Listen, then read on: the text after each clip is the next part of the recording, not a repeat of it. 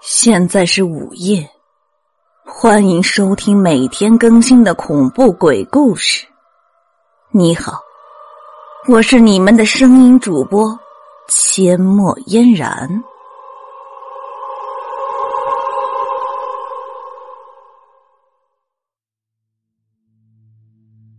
李春叹口气：“唉，没有门路啊！再说我也没出过门，心里没底呀。”李达说：“我有个表叔在济南做丝绸生意，我正打算去投奔他，不如一起去吧。凭你的学问，做个账房先生，一个月也能挣几两银子呢。”李春喜出望外。几天后，李达说：“表叔会派马车来接他们，但最好晚上走，因为白天路上人多，赶路太慢。”李春非常高兴，回家准备好银两和出门的衣物。吃过晚饭，李春按照约好的时间在村口的井边等李达。李达早就藏在井边的庄稼地里，他看准机会，朝着李春的后脑勺就是一镐头。可怜的李春哼都没哼一声，便倒了下去。李达搜出他身上的银两，拿出准备好的袋子，把李春装了进去。他怕尸体浮上来，又往口袋里填了几块石头，扎好口袋，扔进了井中。处理完后，他拿着李春的钱出门做生意，一去就是三个月，居然还赚了不少钱。他衣着光鲜的回到村里，村民们都很惊讶：“李达，你这小子发财了呀！李春呐，不是跟你一起出去的吗？”哎呀，别提了，李春比我厉害，现在都有自己的铺子了，看上个女戏子不回来了，这不还让我给他老婆带的休书，我都不忍心去说呀。大家都痛斥李春薄情寡义。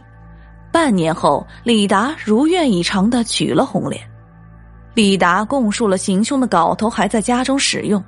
知县命官差拿来镐头核对之下，与白骨后脑伤痕吻合。李达被打入了死牢，秋后问斩。人们都称赞知县老爷智谋无双，而神婆也声名鹊起，信众众多。深夜，李达家里，神婆跟红莲正在争论。红莲气哼哼的说：“ 你还跟我要钱？我都给你多少钱了？”神婆说：“你给我那点钱够干啥呀？你知道我雇那些人装中邪也花了不少的银子啊！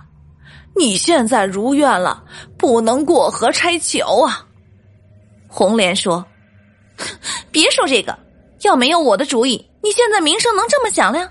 听说你现在没有一两银子都不上门了，我没钱了，你别再缠着我了。”神婆也恼了。嘿，你以为我不知道啊？你早就跟村东王掌柜的儿子勾搭上了，他家可是村里的首富，你会没钱？我不帮你除掉李大，你能跟王少爷双宿双飞？红莲正要开口，门突然被撞开了，知县和官差出现在门前，神婆和红莲都目瞪口呆，知县冷笑一声。哼哼，好一个贞洁女子，好一个驱鬼招神的大仙。红莲战战兢兢的说：“大大人为何深夜到访啊？”知县冷笑：“哼哼，为你呀，真没想到一个柔弱妇人竟有如此深的城府，害死了两任丈夫，一点都不露声色。”红莲慌忙说。大人说笑了，怎么会是我害的呢？李达杀了李春，又欺骗了小女子，李达的害人性命，罪有应得，跟跟我有什么关系啊？知县说：“早在李春没死之前，你跟李达就有奸情。可怜那李春一直蒙在鼓里，一心想让你过好日子，轻信了李达的话，外出谋事。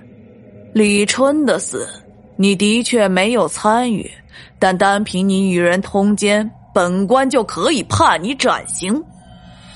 红莲吓得一哆嗦，我和李达从无奸情，他也没有告诉过我杀李春的事儿啊。知县说：“他确实没有告诉你，但是你却早就知晓。起初我也纳闷，李达确实供述未曾告诉你，为什么你会知道？直到那天夜里，我去牢里准备再审李达，却正赶上李达睡着了。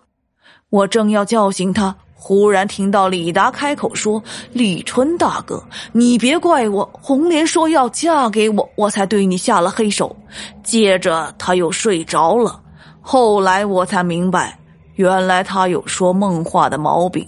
李达和你同床共枕一年，什么话能瞒过你呀？”红莲强辩道：“大人，也许是李达故意陷害小女子呢。”知县一笑。呵呵，有这个可能，不过你的马脚早就露出来了。我问你，那李达杀死李春，将银两全部搜走，又怎会将那精致的蓝布绣花带漏掉？即使他粗心漏掉了，那蓝色的绣花带在水中泡了整整一年，尸体都成了白骨，蓝布怎么连色儿都没掉？红莲哑口无言。知县说：“哼，只有一种解释，这绣花袋儿是后扔进去的，就在这几天。为什么要这么做？就是为了让尸骨被打捞出来后，你能认出来尸体。”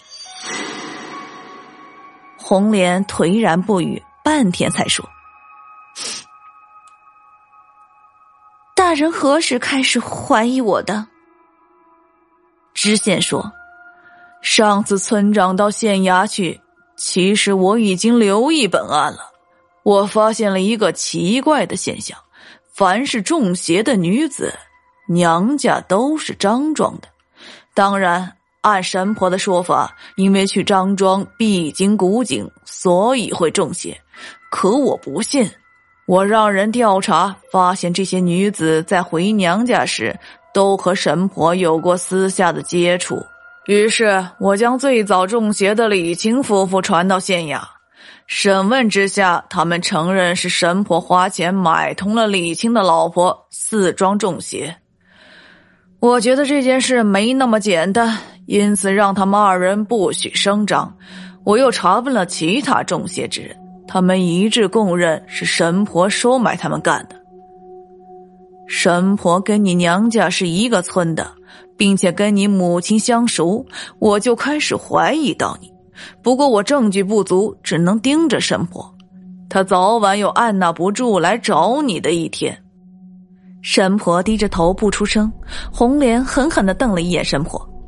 知县继续道：“你想嫁给王掌柜的儿子做小，于是想出了这一箭双雕的妙计。”你让神婆制造冤鬼缠身事件，其目的就是不用自己出面而除掉李达。李达不知是你揭发他，就不会供出与你通奸之事。我说的对吧？红莲点点头。事到如今，我没什么好说的。我只不过是一个小女子，想过些好日子而已。只是老天不帮我。知县摇头，想过好日子没错，可你通奸杀夫在前，设计害夫在后，这样伤天害理，别说法不容情，就是天也不容。第一场雪落下的时候，李达和红莲一起被开刀问斩了，神婆被重打四十大板，又被罚将骗来的钱还给了村民。连肉疼带心疼，成天躺在床上叫个不停。只有那悠悠的古井，经过几个月的时间，渗出的水又将之充满了，明亮如镜，倒映青天。